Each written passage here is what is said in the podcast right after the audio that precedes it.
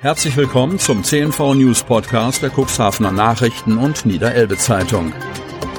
In einer täglichen Zusammenfassung erhalten Sie von Montag bis Samstag die wichtigsten Nachrichten in einem kompakten Format von sechs bis acht Minuten Länge. Am Mikrofon Dieter Büge.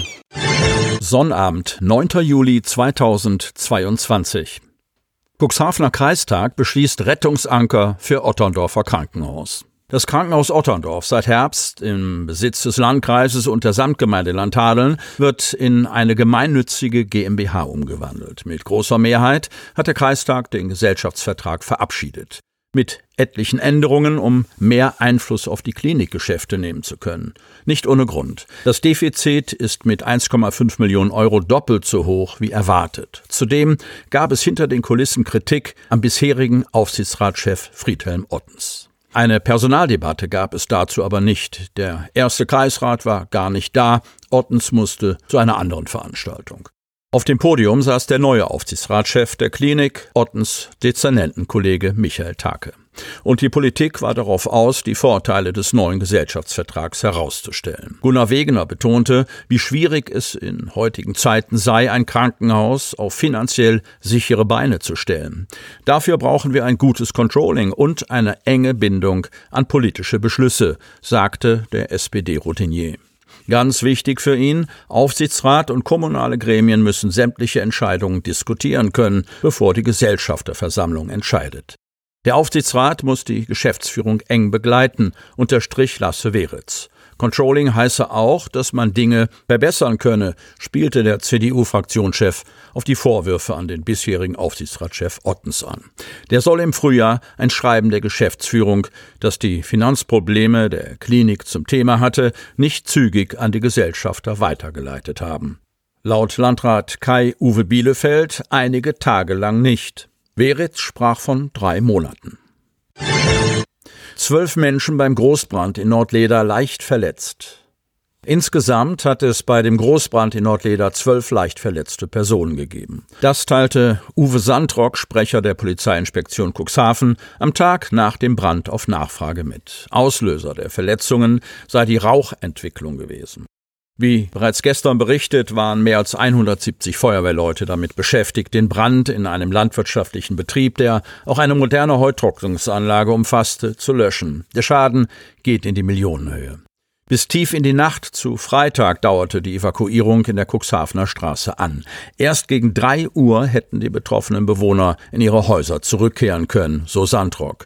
Weil der dichte Rauch über die Gebäude in der Straße gezogen war, hatten die Rettungskräfte die angrenzenden Häuser geräumt. Das Dorfgemeinschaftshaus der Gemeinde wurde als Notunterkunft eingerichtet. Inzwischen sucht die Polizei auf dem Hof nach der Brandursache.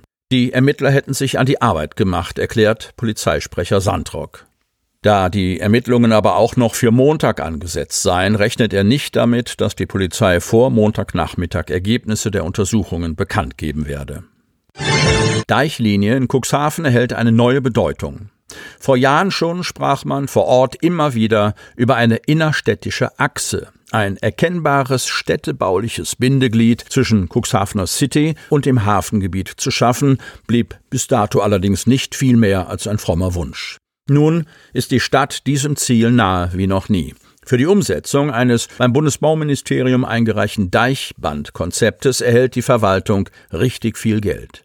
Es werden 4,88 Millionen Euro an die Elbmündung fließen. Eine Summe, die sich die örtliche Baubehörde im Wettbewerb um Städtebaufördermittel aus einem Bundesprogramm verdient hat. Von knapp 80 Eingebern wurden ganze 18 bedacht. Dass es die Stadt Cuxhaven in diesem Kreis geschafft hat, ist nach den Worten von Oberbürgermeister Uwe Sandja der Qualität der Bewerbung, aber auch der Bedeutung des geplanten Vorhabens geschuldet. Dass wir ausgewählt wurden, ist ein Beleg für den besonderen Charme Cuxhavens. Es zeigt aber auch, dass es dringend notwendig ist, an dieser Stelle etwas zu machen, sagt Sandja und bezog sich dabei explizit auch auf den Abschnitt Deichstraße. Es gehe in diesem Zusammenhang nicht allein um eine neue Verkehrsfläche, betonte der OB mit dem Hinweis auf den im Deichbereich geplanten Fuß- und Radweg. Ihn freue besonders, so Sandja, dass alle Cuxhavenerinnen und Cuxhavener von der zusätzlich entstehenden Aufenthaltsqualität profitieren werden. Es ist keineswegs die touristische Dimension, die bei den Entwürfen für das von der Kreuzung Konrad-Adenauer-Allee aus über die Deichstraße, den Fährhafen und die Bucht bis zur Kugelbarke reichende Deichband die ausschlaggebende Rolle spielte. Nach Verwaltungsangaben geht es in erster Linie darum, die Lebensqualität innerhalb der Stadt zu steigern und entlang der zunehmend glanzlosen Deichstraße Orte der Begegnung zu schaffen über 200 Hanfpflanzen und Kokain in Mittlum sichergestellt. Mittlum. Eine große Drogen-Indoor-Plantage hat die Polizei in Mittlum entdeckt. Das Beweismaterial wurde sichergestellt. Für das Einfamilienhaus hatte ein Durchsuchungsbeschluss wegen des Verdachts des Verstoßes gegen das Betäubungsmittelgesetz vorgelegen, teilt Uwe Sandrock von der Polizeiinspektion Cuxhaven am Freitagnachmittag mit. Den Beschluss vollstreckten die Beamten am Donnerstagvormittag.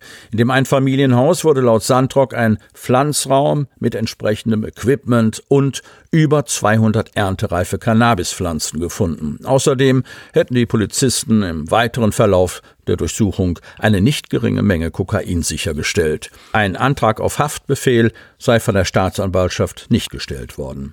Der Beschuldigte sei nach der erkennungsdienstlichen Behandlung entlassen worden. Weitere Informationen zur Durchsuchung oder zum Beschuldigten wollte Polizeisprecher Sandrock auf Nachfrage nicht preisgeben.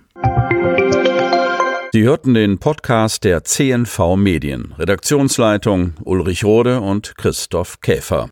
Produktion Win Marketing, Agentur für Text- und Audioproduktion.